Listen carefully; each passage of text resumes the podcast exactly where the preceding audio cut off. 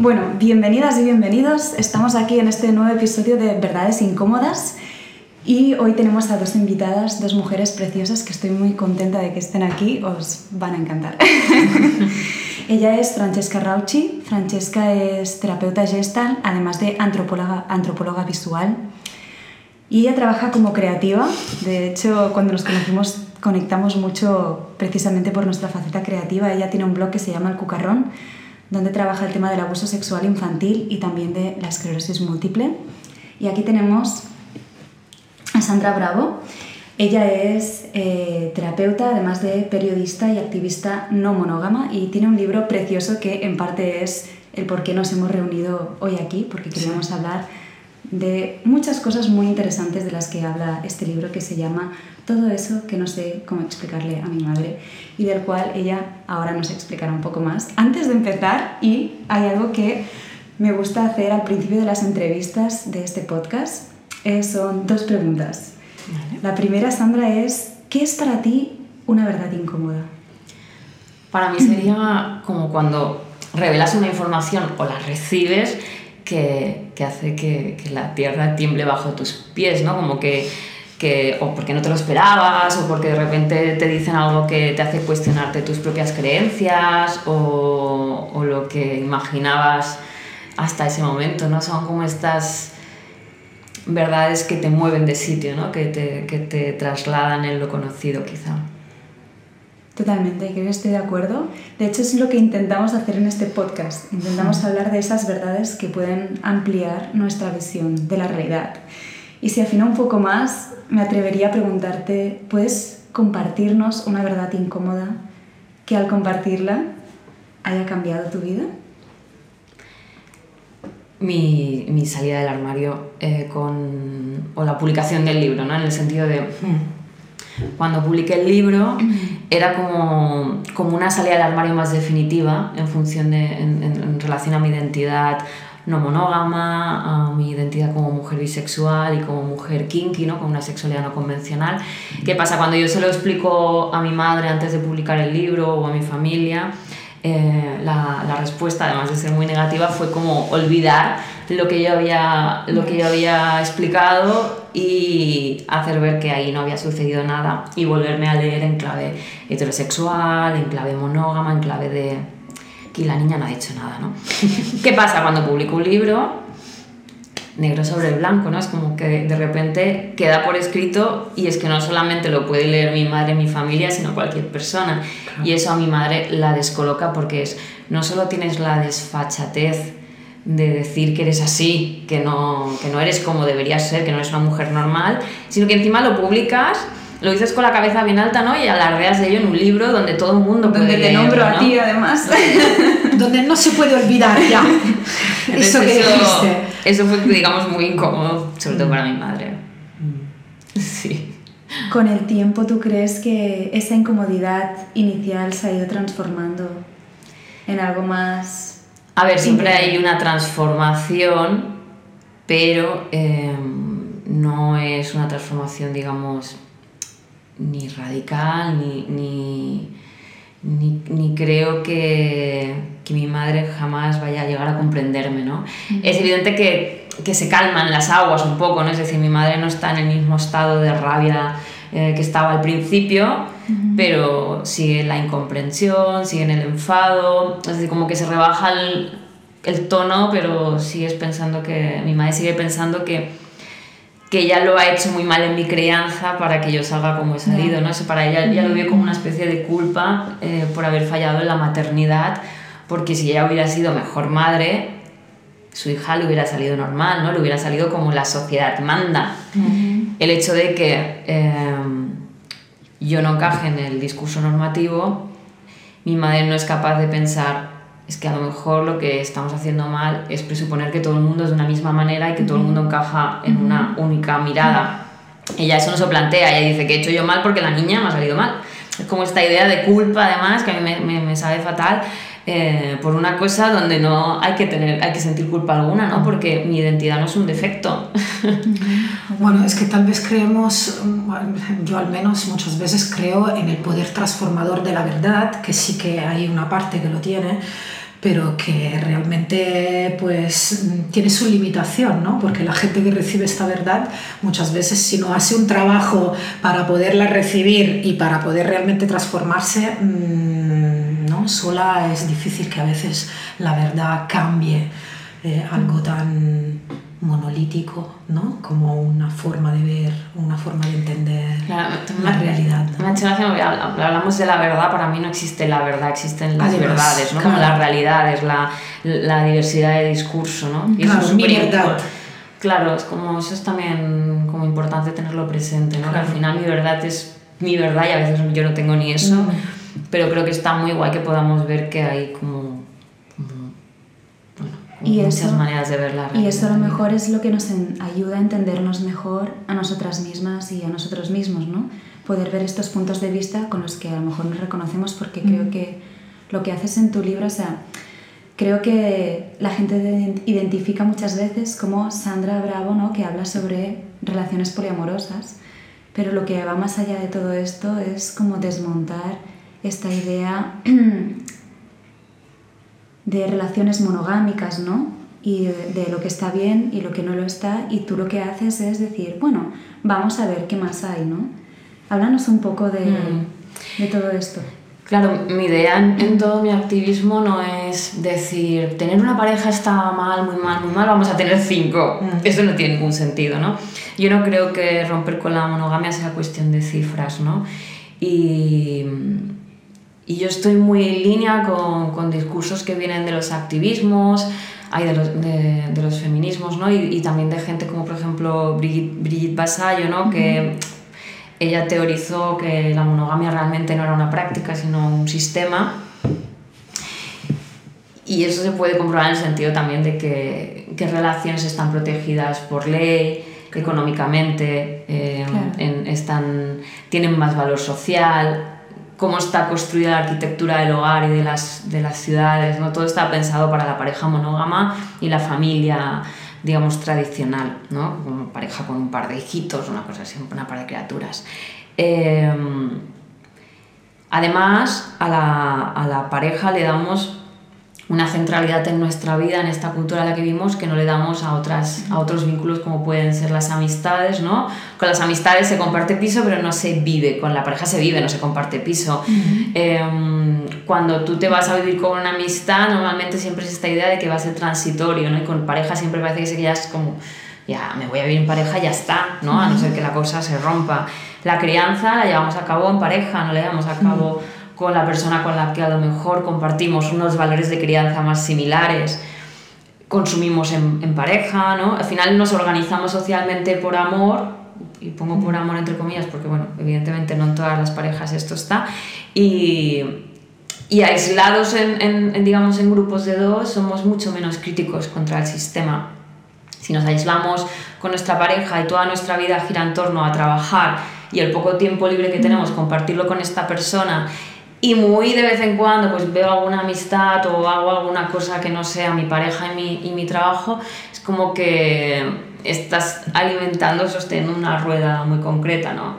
Evidentemente ir contra el sistema o cuestionarlos es cansado, es difícil y, y bueno, y cada persona también puede decidir si quiere o no entrar en, en, en, en estas, en estas luchas. Pero sí que considero necesario cuestionar esta centralidad y esta mirada tan tan jerárquica de la pareja, porque el lugar que ocupa la pareja o los privilegios que le otorgamos a este vínculo también afecta a las otras relaciones. ¿no? Entonces la gran pregunta es, ¿qué, está, qué, qué posibilitaría o qué, qué vínculos o qué, o qué se generaría si nos relacionáramos de otras maneras? ¿no? Si no centralizáramos tanto en una única persona, además a la que le damos la exclusividad romántica y la exclusividad sexual, ¿no? porque decimos que esto es el mejor amor y esto es lo que tenemos que, como donde tenemos que centrarlo.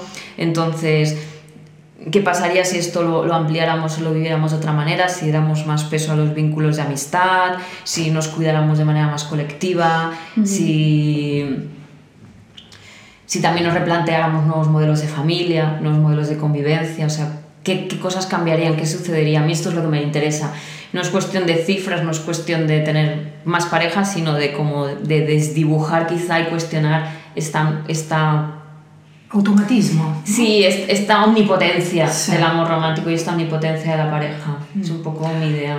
Sí, de hecho, a mí mm, me interesa, siempre me ha interesado mucho tu discurso porque considero que em, hay varias creencias, ¿no? un poco del patriarcado, que hacen que, por ejemplo, hablar de abuso sexual intrafamiliar es casi imposible y es muy difícil en nuestra sociedad, ¿no? como esta centralidad de la pareja heterosexual y monógama, por lo que las relaciones sexuales solo se pueden dar entre estos dos miembros eh, y no fuera el hecho de que no se... Mm, no se considera nunca que el deseo y el placer también son fuente de violencia y por el otro lado que no, por el otro lado, que no mm, reconocemos em, el poder que estructura estas relaciones de pareja, que, no, que, muy pocas veces hay una igualdad en esta pareja que mm. tanto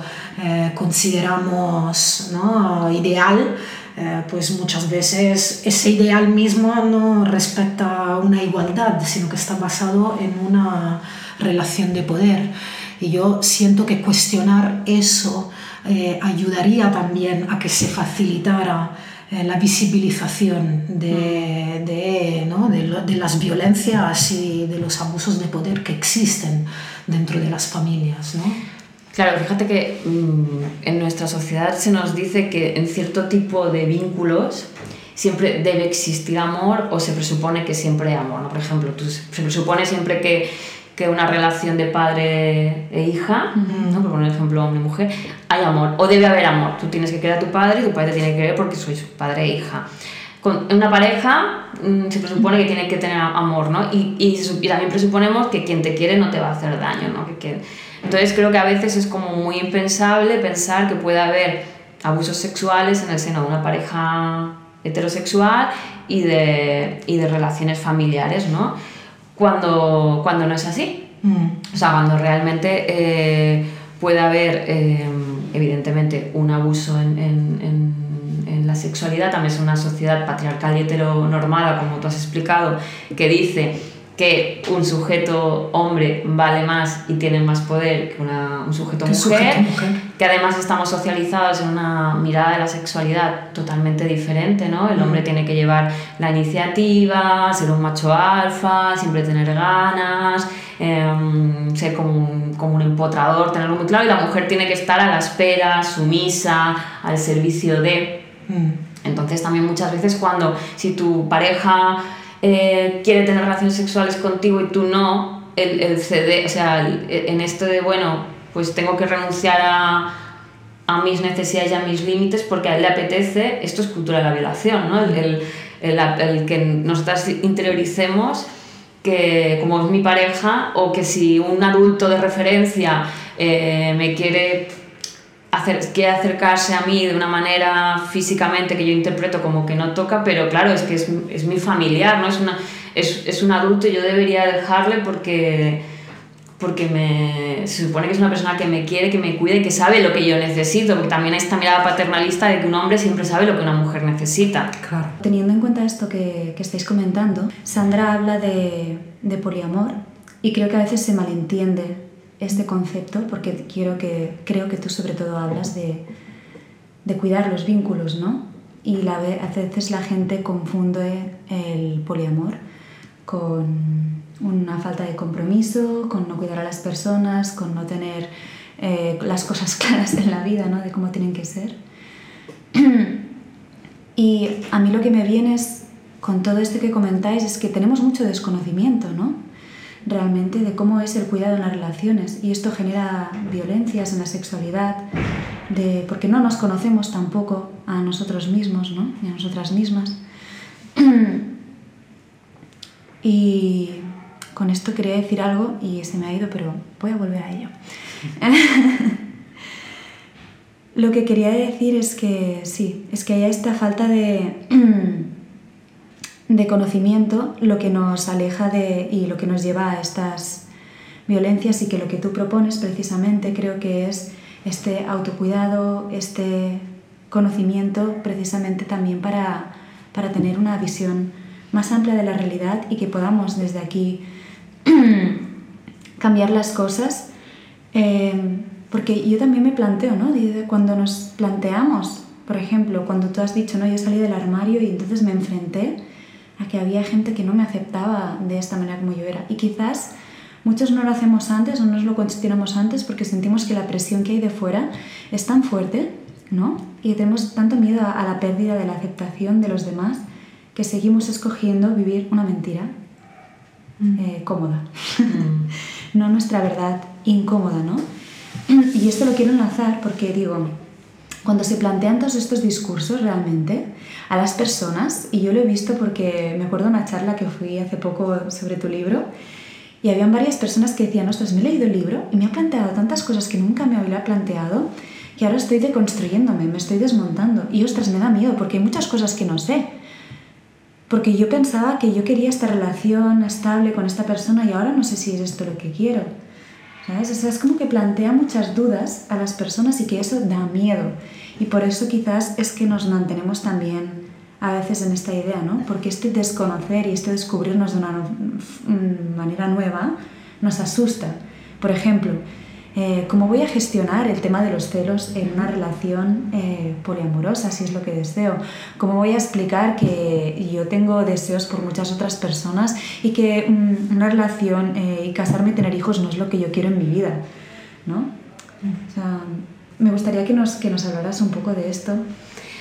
Vale, me gustaría como retomar, ¿no? Has hablado de... He hablado de muchas cosas, pero voy recuperando ideas. Ah, has hablado de desconocimiento y de violencias. A mí me gusta como remarcar, y hay un ensayo que se llama El buen sexo mañana que habla de esto, que no tenemos por qué conocernos para que no nos violen o para que nos traten bien, ¿no? Como mm. que creo que es importante reclamar que yo me puedo desconocer mucho, no saber lo que quiero, no tener claras mis ideas y aún así merezco un respeto y merezco un cuidado, ¿no? También el tema de, ¿no? que has comentado, tú hablas del autocuidado y tal, yo con los autos últimamente voy muy crítica y como que le tengo mucho pelos.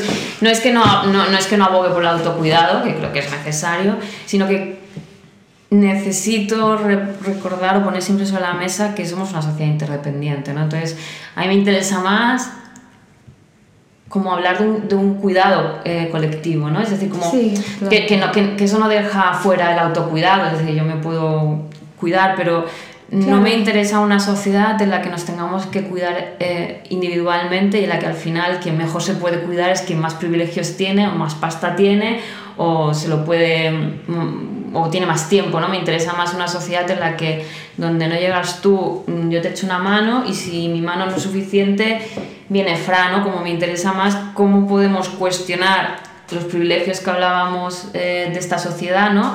Capacitismo, el racismo, el machismo, el sistema monógamo. ¿Cómo puedes cuestionar todo esto? para querernos y cuidarnos mejor, ¿no? Es un poco el, como el trasfondo de toda esta idea. Y es lo que quería decir también, ¿no? De, de, cuidar y cuidar al otro, o sea, cuidar los vínculos en sí, con nosotros y con los demás, realmente. Y respecto a lo que comentabas también del, ¿no? del libro de las preguntas, es que mi libro está plagado de preguntas porque yo no tengo casi respuestas ni para mí misma, es decir, yo me paso la vida haciéndome preguntas. Creo que la pregunta es una herramienta maravillosa para avanzar en nuestro día a día, para explorarnos, mm. para ver por dónde vamos, para ver si estamos eh, como en coherencia en ese momento con lo que nos apetece o no, permitirnos también la coherencia, la incoherencia, el saber, el no saber, nuestra cosa que creo que también es importante, el no, no pensar que siempre tenemos que tener todas las respuestas, estar perfectas, ser súper coherentes, ser la mejor feminista, la mejor poliamorosa, eh, la mejor empresaria del año, sino también el decir, no tengo ni pues idea. Pues hoy, hoy, es decir, estoy tremendamente em, perdida, ¿no? Y, y, quiero que la sociedad me trate bien estando perdida y no pudiendo y, y no, ¿no? Y, y, no llegando y no mostrando una faceta como súper maravillosa. Esto me parece como, como una parte como muy necesaria y y luego sí, eso que también es interesante, ¿no? Nos, nos, podemos plantear muchas cosas. Pues cómo gestionar los celos, hablabas.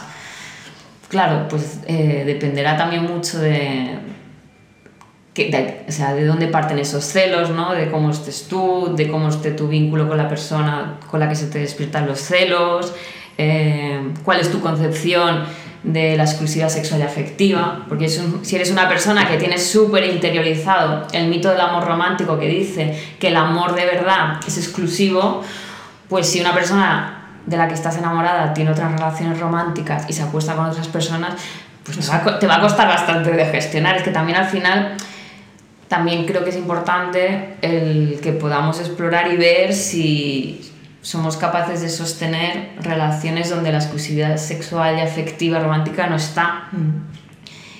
Y si no lo podemos gestionar, no pasa absolutamente nada, porque se puede romper con la monogamia. Eh, teniendo una exclusividad sexual efectiva, porque como la parte más importante no es esta de multiplicar parejas, sino de desdibujar la centralidad, podemos tener esa exclusividad con una persona, porque mira, es lo que nos hace sentir cómoda, y cuidar más a nuestras amistades, y hacernos más preguntas, y revisarnos los privilegios, y cuestionar las opresiones, ¿no? Es como que mm, se puede tirar un poquito por ahí la cosa también. Me interesa mucho, ¿no? En esto que estabas explicando, eh, la palabra privilegio, ¿no? Eh, y sobre todo em, me interesa mucho mm, bueno, otra frase que has dicho, ¿no? De estoy, no, me, no me caen muy bien los autos, ¿no? Y, y, a mí tampoco, y todas las veces que hablamos de amor propio, ¿no? de autoamor, eh, a mí se me vincula mucho con esta otra palabra de privilegios. Eh, yo personalmente que soy una persona discapacitada, que tengo una discapacidad, ¿no? Y eh, con todo lo que ello conlleva a la hora de entrar en relación, y me gustaría un poco que nos hablaras un poco de esto, porque lo que tú decías ¿no? antes, Mireia, también del autoconocimiento, que también hay que tener una cierta, un cierto nivel de privilegios para poder tener el espacio y las capacidades como para autoconocerse a uno mismo a una misma. Eh, y entonces me gustaría que Sandra nos vincularas un poco todos estos conceptos de cara al cuestionamiento del sistema monógamo, ¿no? Vale, yo siempre comento un poco que la final autoestima, bueno, esto no me lo he inventado yo, es, es un concepto político totalmente, porque es mucho más fácil tener amor propio y quererse cuanto más privilegios tienes. Es decir, uh, por ejemplo, en mi caso, que soy blanca, eh, joven hasta el momento, mm, camino con, por mis propios pies y la ciudad está adaptada a mis habilidades, digamos, físicas, que son las leídas como normales. Eh, soy una persona cis, por tanto, nadie cuestiona mi identidad eh, de género. Tengo una belleza leída como normativa, por tanto, soy un cuerpo leído como deseable algo importantísimo en el amor, porque hablamos mucho de amor, pero el amor está atravesado por la belleza normativa y por la idea de deseo, como pocas mm. cosas, ¿no? Que esto también es un temazo. Em, pues, claro, el, el, el, poderme, yo que sé, aparte tenido acceso a estudios, pues em, acceso a terapia, este tipo de cosas me permiten, ¿no? Tener más espacios para, para pensar, para preguntarme cosas. Eh, y, y para sentirme más aceptada en la sociedad y por tanto para quererme más. Y para tener más éxito en las relaciones interpersonales. Porque no es que una persona sin ningún tipo de privilegios no pueda tener red. De hecho, las personas más oprimidas al final acaban haciendo red mejor que nadie por pura necesidad. Pero está claro que si yo tuviera, uh, yo fuera una persona, eh, por ejemplo, negra, eh, con un cuerpo muy diferente a lo leído como normativo, eh, también con una, con una como que administrativamente fuera, que, fuera considerada que no soy legal, que dices tu madre mía palabra, eh, fuera además en silla de ruedas y yo qué sé, tuviera 60 años, y, y, fuera totalmente precaria, que, que, mi máxima preocupación sería llegar a final de mes, eh, venga, quiérete mucho. Mm. Es decir, es, es, complicado porque es que no tienes tiempo a, a, poderte querer porque tienes eh, mil cosas en las que pensar y, y, y, bueno, pues quizá hemos puesto, puesto dos extremos, dos, dos casos como muy, como muy diferenciados, pero claro, cuantos si estás en un entorno más violento no es lo mismo que estás en un entorno más seguro. Eh, también tus experiencias pasadas también te condicionan, la gente con la que te relacionas. Es que el concepto de autoestima va muy vinculado al contexto y a las vivencias y a, y a- y a lo que representamos. Y esto creo que es importante porque si no, ¿qué pasa? Si no visibilizamos esto, cargamos con un extra de culpa a la gente que no puede. Este discurso como muy americano de querer es poder, yo, yo se lo digo en el libro, digo, querer es poder si el sujeto es plural y trabaja unido, ¿no? Si trabajamos de una mirada de interdependencia, porque si no, al final puede quién más tiene, quién más privilegios tiene, quién más pasta, quién más no sé qué, ¿no? Y no me interesa una sociedad en la que, por ejemplo, el tema de cuestionar la monogamia sea un tema de gente blanquita, joven y con pasta y hetero, ¿no? Y, y no sé qué. Claro. Me interesa más una sociedad en la que cuestionemos esta mirada central de la pareja para ir más a un concepto más comunitario donde mm, nos cuidamos mejor y donde empezamos también a cuestionar eh, por qué la idea de deseabilidad o la idea de belleza normativa o la idea de capacitismo atraviesa tanto nuestras relaciones amorosas. Incluso en las amistades, ¿no? A veces parece que también para ser una persona tienes que tener amistades cool, ¿no? Porque al final la pareja y el círculo social, pero sobre todo la pareja es lo que nos da caché. Entonces, Claro. cuanto más caché tenga tu pareja, tú, tú como que vas mejor por el mundo, ¿no? Es decir, porque es como esta idea de si solamente hay una persona en el mundo, esta idea de la media naranja, y esta persona que representa que es guapísima, listísima, maravillosísima, seductora, pitipi, me has cogido a mí, Me ha elegido a mí. pues imagínate cómo soy yo, ¿no? Es- esta Claro. cosa de...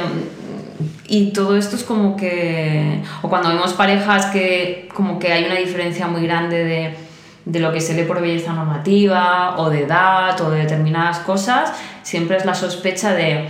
"Mm, ahí seguro que hay algún tipo de interés porque no podemos creer que una persona leída como más deseable quiera estar compartiendo su vida con una persona leída como no deseable. Y dices tú, ostras, que, ¿no? que cuánta mezquindad, que, que- que duro. Esto, esto pasa muy a menudo en parejas donde uno de los dos miembros, por ejemplo, utiliza silla de ruedas, que el otro normalmente es leído como un santo o como un... porque es imposible que alguien eh, que... en la- o sea, que tiene todas sus capacidades físicas eh, pueda querer o pueda compartir intimidad con una persona que tiene alguna discapacidad, ¿no? Y, y esto pues se ve muy a menudo. Mm, Esta mirada totalmente capacitista, ¿no? Eso es como uno Sí. de los grandes ejes que yo me acuerdo cuando entrevisté a Antonio Centeno, que es un- para mí es un referente en, el- en todo lo que es la, los, los derechos sexuales ¿no? de las Sí, personas sí. Con, con diversidad, ¿no? Es esta idea también de que evidentemente Perdón, son ¿quién cuerpos con deseo.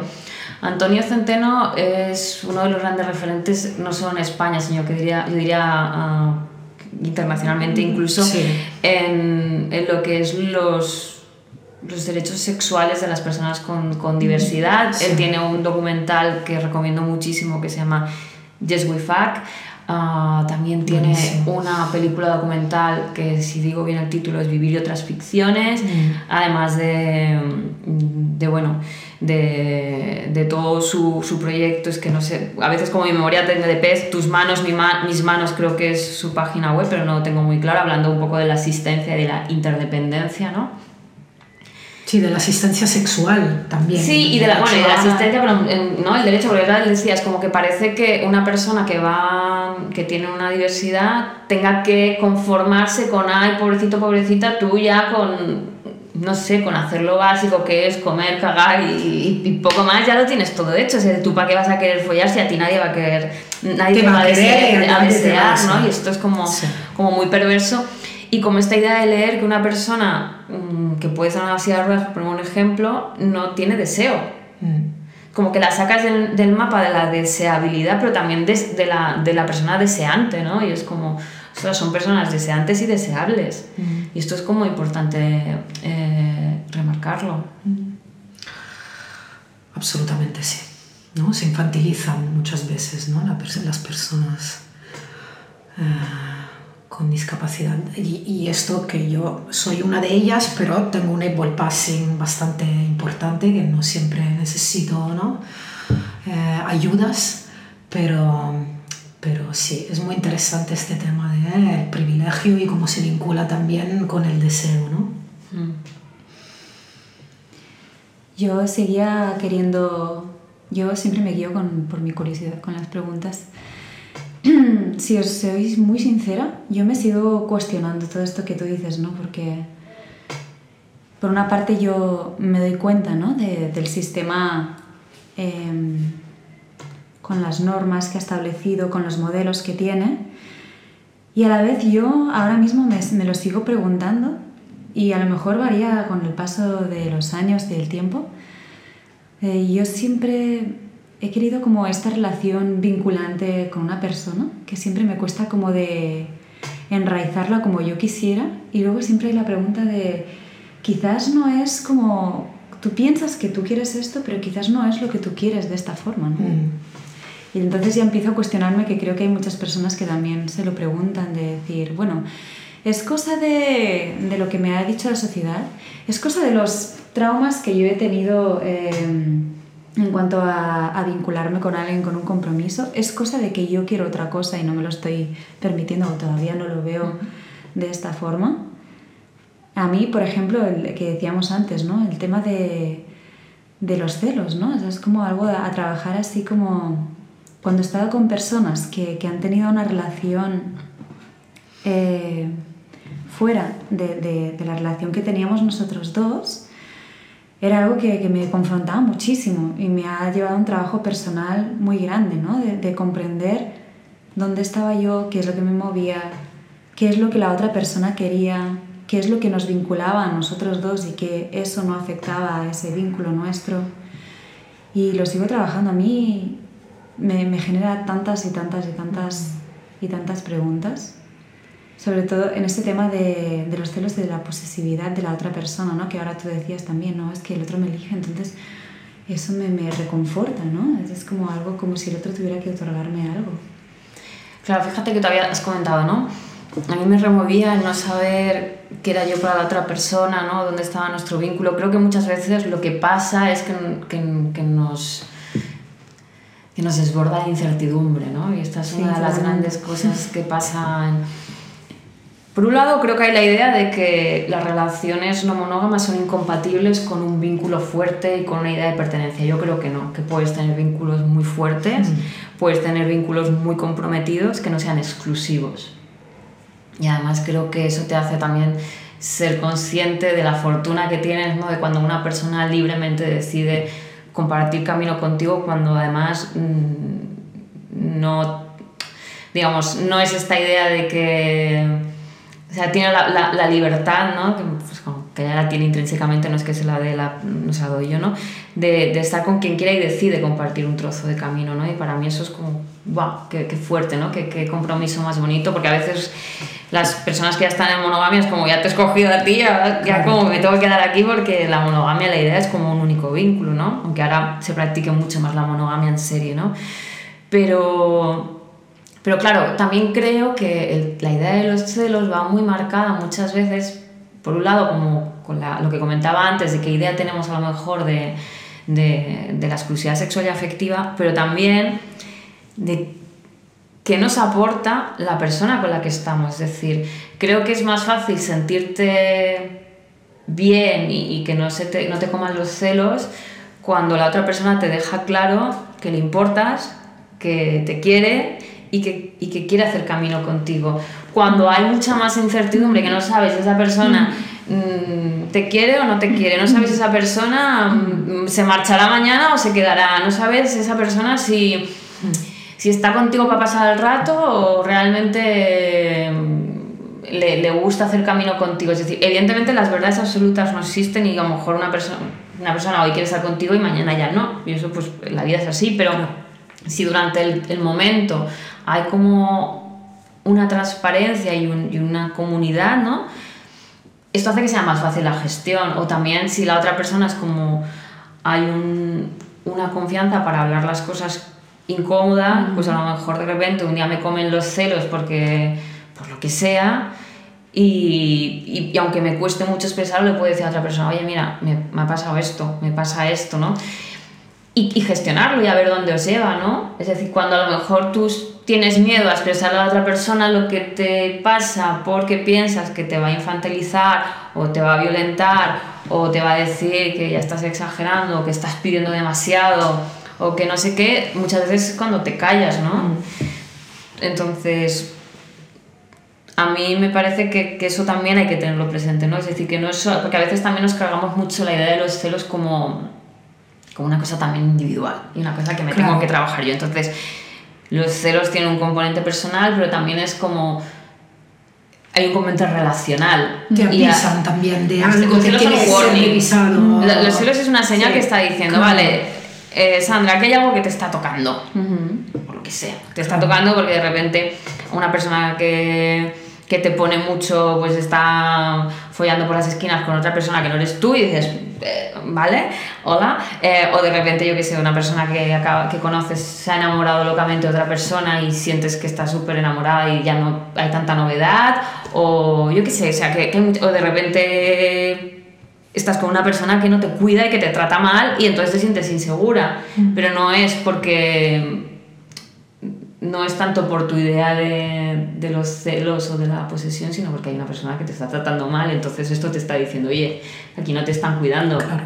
Warning, warning, aquí no te, no te vas a sentir como en casa porque esto no es casa. Yo creo que hay una idea un poco extendida del tema de los celos como que se los tacha de "Ah, celos, ¿no? Algo como malo, algo como que, ah, tú eres celoso. Es que a mí me gusta mucho ver esta idea de que en las emociones, las sensaciones que tenemos las personas en general, nos parezcan como nos parezcan, son nuestras y debemos acogerlas y aceptarlas y ver de, de qué viene y a dónde nos llevan, porque a lo mejor me está tocando una herida de, de una cosa y yo lo puedo compartir y yo me puedo sentir reconfortada ¿no? en poder hacerlo, poder escucharme y poder mm, sentir um, este cuidado con la otra persona, ¿no? O me puede estar diciendo de que realmente es- ese vínculo no es sano para mí Mm. y, y poner un límite. Mm. Y fíjate que no has dicho, eres celosa, tenemos mucha tendencia a hablar de los celos como algo que se es. Y los celos, Claro. como bien has dicho, son una emoción. Igual que nadie le dice a otra persona, eh, tú eres triste, Sí. ¿no? Sino que es como eso, estás Exactamente. triste o, o tú eres feliz, ¿no? Estoy feliz, pero no soy feliz. No soy triste, estoy triste, pues lo mismo. No es que sea celosa, es que estoy celosa. Que luego hay personas que tienen problemas patológicos de determinadas cosas, sí, pero son como mm, las excepciones y eso es otra Claro. cosa como aparte. Pero normalmente cuando hablamos de, de esa sensación de los celos es una emoción que se despierta y las emociones no son buenas ni malas, son emociones y todas tienen su función y casi que sale más a cuenta pues acogerlas aunque algunas nos gusten más que otras y transitarlas y gestionarlas y ver qué nos están diciendo, ¿no? Claro, de hecho no son malas en sí eh, esas emociones como los celos, sino tal vez luego dependerá de qué es lo que haces con ellas. Y cuando rechazas estas emociones, normalmente la gestión luego es pésima y acabas eh, pues metiéndote en líos importantes. Sin embargo, es mucho mejor pues aceptarlas, ves- ver qué es lo que me está pasando e incluso puede ser también una emoción que surge de algo completamente tuyo, como una herida Mm. tuya y tal, lo cual no quiere decir que no lo puedas compartir con el otro y encontrar una forma de gestionarlo juntos, ¿no? Mm. Yo pienso que es muy importante Fíjate. también eso. A mí los celos me dan mucha información de lo que quiero y pienso que yo no tengo. Porque cuando siento celos, por ejemplo, si es con otra persona o, o no, o- ¿no? cuando he estado en relaciones eh, abiertas en este sentido y pensaba, me siento celos. ¿Por qué siento celos? Ah, porque ellos tienen esta cosa o porque esa persona creo que tiene tal. Entonces yo me he dado cuenta de decir, lo que yo quiero es integrar eso en mí.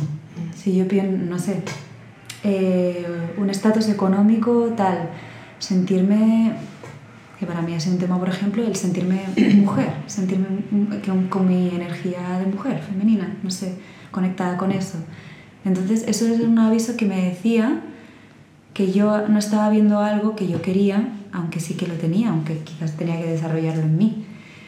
Y los celos me dan mucha información, o sea, eso que me parece que no son fáciles de gestionar. Bueno, no sé, no sé si os gusta a vosotras. mí No, me los celos dan mucha información. Es que una cosa es como la emoción, que es totalmente lícita, otra cosa es la gestión. Es decir, Exacto, para mí sí. sentir un- celos es súper lícito y no creo que tengamos que dem- demonizar a nadie que lo siente. Ahora bien, eh, espiarle en las redes sociales o el móvil a tu pareja, insultar a tu pareja, tratar mal a tu pareja, golpear a tu pareja por celos, no es justificable. Es decir, diferenciamos, ¿no? Es una cosa es lo que sentimos y otra cosa es qué hacemos con lo que sentimos.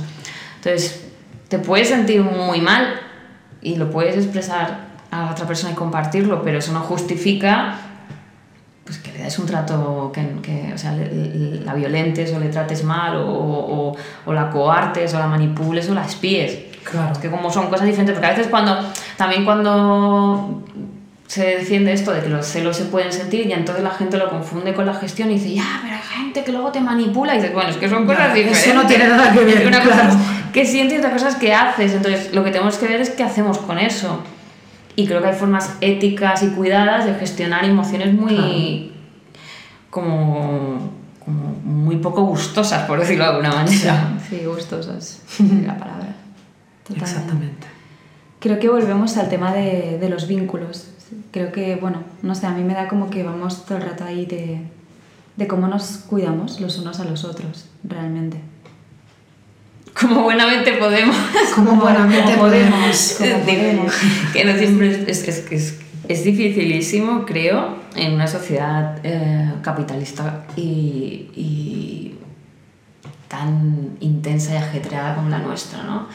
Cuando muchas veces me preguntan cuál es uno de los grandes enemigos para el poliamor, yo siempre digo el capitalismo, la estructura patriarcal, pero claro, esta idea de ¿Por qué lo digo? Porque tenemos nuevamente eh, vidas muy precarizadas, uh, incluso desde el privilegio blanco occidental, es decir, sigue estando muy presente, ¿no? Cuando tienes que ser una persona pluriempleada, eh, con, tienes que tener como dedicarle mucho, una gran parte de tu tiempo a la subsistencia o al, o al trabajo, no sé qué, ¿qué tiempo te queda para lo otro, ¿no? ¿Qué tiempo te queda para para estar contigo misma y para cuidar otras relaciones. A veces te queda muy poco y, te, y, cuando, y, el, y, ese tiempo te, te, llega con un cansancio físico enorme, eh, con, con, una serie de cosas y, y, partiendo a lo mejor de que goces de, de salud y, de juventud, que siempre hace las cosas más fáciles, ¿no? Entonces, ostras, es, es, es complicadillo. Es complicadillo, claro, pero no, no, no, imposible. Y creo además que cuestionar e ir un poco a lo, a lo colectivo es lo que nos ayuda a que, a que sea más fácil para, para todas en, en, todos los sentidos, en, en, en, colectivizar y entonces se ponen más recursos sobre la mesa, también como en bajar las culpas cuando no puedes llegar a darle algo a una persona que quieres y que te importa porque es que ese día no llegas, como el repartir hace que yo creo que todo sea un poquito más amable. El otro día hablaba con un amigo con esta idea de que la pareja de dos que viven en la casa, que tienen la familia, o sea, que tienen al hijo a la hija, lo que sea, y que viven interdependientemente, ¿no? Me decía, ostras, yo ahora estoy feliz con mi familia, pero yo me imagino que unos años yo quisiera vivir en comunidad. Y es que no hemos perdido este sentido de que, porque o sea, realmente nuestra sociedad está montada desde aquí, pero no venimos de aquí. Mm. Y también nos perdemos muchas cosas, ¿no? Yo creo que las conversaciones más nutritivas eh, que tengo, que más me enriquecen, son con mis amigas. Y a veces pienso, ostras, qué bien poder, si las pudiera compartir más, ¿no? Sabiendo dónde yo necesito mi espacio y tal, pero, pero la idea de vivir en comunidades también desmonta esta idea de familia y también desmonta esta idea capitalista, ¿no? Es que sí, sí, a lo mejor es lo que necesitamos. Para que y sin embargo, cuánto es difícil reconocerlo, sobre todo con temas como la crianza de los niños, por la ejemplo. crianza, por ejemplo, que se la abocamos siempre a un padre y una madre, cuando luego en realidad la crianza es muy poco de a dos, porque no. en un sistema capitalista en el que vivimos, que dos personas, dos padres, o sea, un, un, una persona función padre y una persona función madre, eh, logren tener el tiempo para estar ellos dos solos con los hijos es muy difícil. Y sin embargo todas las relaciones y los, los otros cuidadores de estas personas menores de edad eh, muchas veces no vienen consideradas en la ecuación. Y sin embargo cuánto son importantes y cuánto deberían ser parte, ser rol también ellos protagonistas en esta función educativa y también en esta función de control de lo que le pasa mm. al niño, ¿no? Y entonces, pues están sin estar, ¿no? Porque... Mm, pues en la fantasía mm, somos papá y mamá y, los dos, pues... Los abuelos, las abuelas, los canguros, los amigos, los primos, los amigos. Sin considerar, por ejemplo, yo que soy una persona que no he nacido, no tengo mi familia aquí en España, si yo mañana tuviera un, un niño una niña, pues mis amigos serían parte integrante de este proceso de crecimiento, de crianza colectiva, ¿no? Y pues, mm, y habría que reconocérselo, ¿no? Y sin embargo, pues es complicado hacer eso. yo creo que la crianza debería ser un asunto colectivo, casi como está con el asunto de Estado, en el sentido de que no está, la vida no está preparada para la conciliación.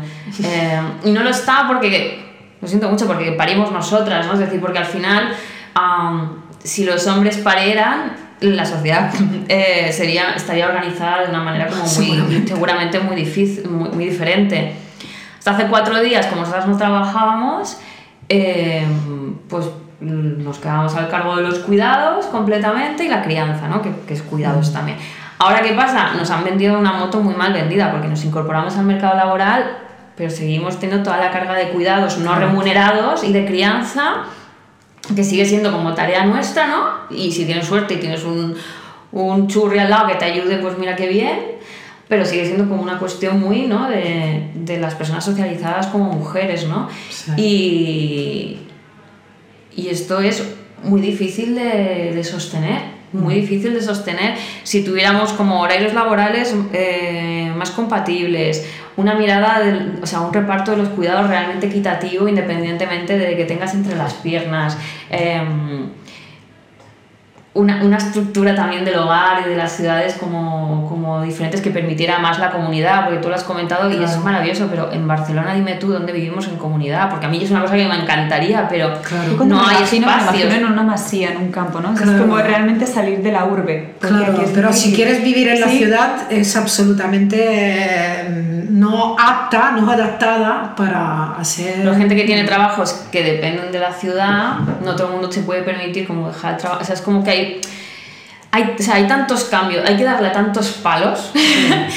Que, que, es muy complicado, ¿no? Entonces al final como hacer pequeñas microcomunidades o pequeños grupos ya es como un gran cambio, ¿no? A veces como decir, bueno, pues mi sueño es este, si no llego aquí voy a intentar estar lo más cerca posible de mis amistades, eh, hacerme un entorno lo más amable posible para lo colectivo, dentro de mis capacidades y, mis recursos, ¿no? Pero sí, sí, es como, ojalá estas herramientas fueran más accesibles y el mundo estuviera estructurado de una manera, mm, bueno, que diferenciara menos los roles de género y que oprimiera menos a, ciertas personas por encima de otras, ¿no? Bueno, estamos en camino, ¿no? Yo lo pienso y digo, bueno, nos ha tocado vivir en esta época. Eh, yo veo a mi abuela, veo a mi madre y pienso, ellas han hecho un camino y yo estoy aquí con lo que ellas han vivido, con lo que ellas han transformado y ahora yo hago mi parte y deseo que lo que yo haga sea para que también haya un camino, un futuro, para que mis hijos, si los tengo algún día o las generaciones que vienen, puedan aportar otra cosa distinta que les haga también, no sé, más libres, más felices. Mm. Bueno, seguramente hace unos años no estaríamos aquí hablando de lo que hemos hablado. Con lo cual, mm, pues algunos pasos en adelante. Al final la conquista de derechos, lo bueno es que bueno, es como que se van alcanzando derechos y eso al final va enriqueciendo, ¿no? Es como que se va multiplicando. Y yo también aspiro que al final los cambios de hoy beneficien a las personas de mañana, ¿no? Es como que vamos, vamos subiendo peldaños, ¿no? Cuando subes un peldaño te permites mirar atrás y ver toda la gente que queda detrás tuya, ¿no? Que, que no tiene los mismos, ¿no? Las personas trans, uh, que, nos, que están totalmente estigmatizadas, personas no binarias que no se las visibiliza, las personas asexuales, las personas racializadas, personas pobres, o sea, es como que de repente vas viendo, hostia, yo no estoy tan bien, pero es que aquí hay mucha gente que está fatal. Mm. Y es como, ostras, necesitamos, ¿no? Ir empujando porque queda mucho camino por recorrer, ¿no? Entonces creo que desde las mujeres cis blancas hemos conseguido muchos derechos, pues no podemos olvidar que no estamos solas. Que somos una parte, digamos, privilegiada dentro de, de un de una sociedad muy oprimida y dentro de un sujeto también oprimido que es la, que es la mujer, ¿no? Claro. Bueno, es como que me viene esta idea también de no utilizar, no hacer lo que se nos ha hecho, de utilizar, yo no quiero utilizar mis privilegios para oprimir, sino para, para cuestionarlos ¿no? y tumbar opresiones. Y a veces también esto es importante porque si no, cuando alcanzas una cuota de poder, ya te piensas que ya está y te, y te, y te friegas la, la, como la puerta de tu patio y dices, lo demás ya que se lo consigan, porque yo me lo consigo con mi sudor en mi frente y dices, no, no, aquí sudamos todas. O sea, es decir, esto no es una cosa individual, sudamos todas, hay que seguir sudando porque queda mucho camino por hacer. Yo creo que una de las cosas más placenteras también hace unas semanas grabamos una entrevista con Francesca hablando sobre el tema de los abusos sexuales y las personas que me han escrito después, ¿no? No sé a ti porque no hemos hablado todavía de esto, pero diciéndome, me ha servido mucho esto, me ayuda mucho, creo que, que es lo mejor y lo más reconfortante y el por qué estamos, haciendo, estamos hoy aquí. Estábamos el otro día haciendo esa entrevista, ¿no? Y pues sí, yo creo que es... Tenemos una herramienta muy potente que somos nosotros mismos, nosotros mismas, nos damos cuenta de hasta qué punto influenciamos constantemente el entorno en el que estamos y además si tenemos un canal eh, como puede ser un podcast o un vídeo todavía más. Yo creo que lo bueno de espacios así es que te permiten sentir que no estás sola. No sé, cuando a veces hablamos de temas como más marginales o que se entienden como más raritos o menos poco comunes, visibilizarlos y difundirlos en espacios como este lo que hacen es a muchas personas darse cuenta de que, ostras, no soy un bicho tan raro, ostras, que vale, que hay gente que, que siente así, que vive así, que se plantea estas cosas, y eso es lo bueno, ¿no? Que compartamos las dudas para que así la gente que las tiene pueda rebuscar y, intentar ver si encuentra sus propias respuestas. Así que yo os agradezco muchísimo un, un espacio como, como este y, y, un formato de debate así y, y qué bien que contribuyáis a, a, que otras personas se puedan hacer preguntas y, y ampliar la mirada. Por favor, qué necesario. Totalmente. Pues gracias a ti, Sandra, porque hemos uh, y seguiríamos hablando hasta el infinito de estos temas que nos interesan, nos interesan muchísimo. Pues sí, una conversación muy interesante con muchas verdades cómodas e incómodas sobre la mesa. Eh, vamos a cerrar aquí la entrevista. Muchas gracias a todas y a todos. Esperamos que os haya servido, que os haya nutrido también y nos vemos en el próximo episodio. Yo tengo una verdad incómoda que compartir. Mi apellido es Rauki. Sí, pero como vivo en España, me he acostumbrado, yo soy misma, me he acostumbrado a socializarme como Rauchi. ¿sí? Pero porque no me habías corregido, corregido nunca. Porque, porque, porque me he acostumbrado a hacerlo así, pero mi apellido es Rauki, por favor. Adiós.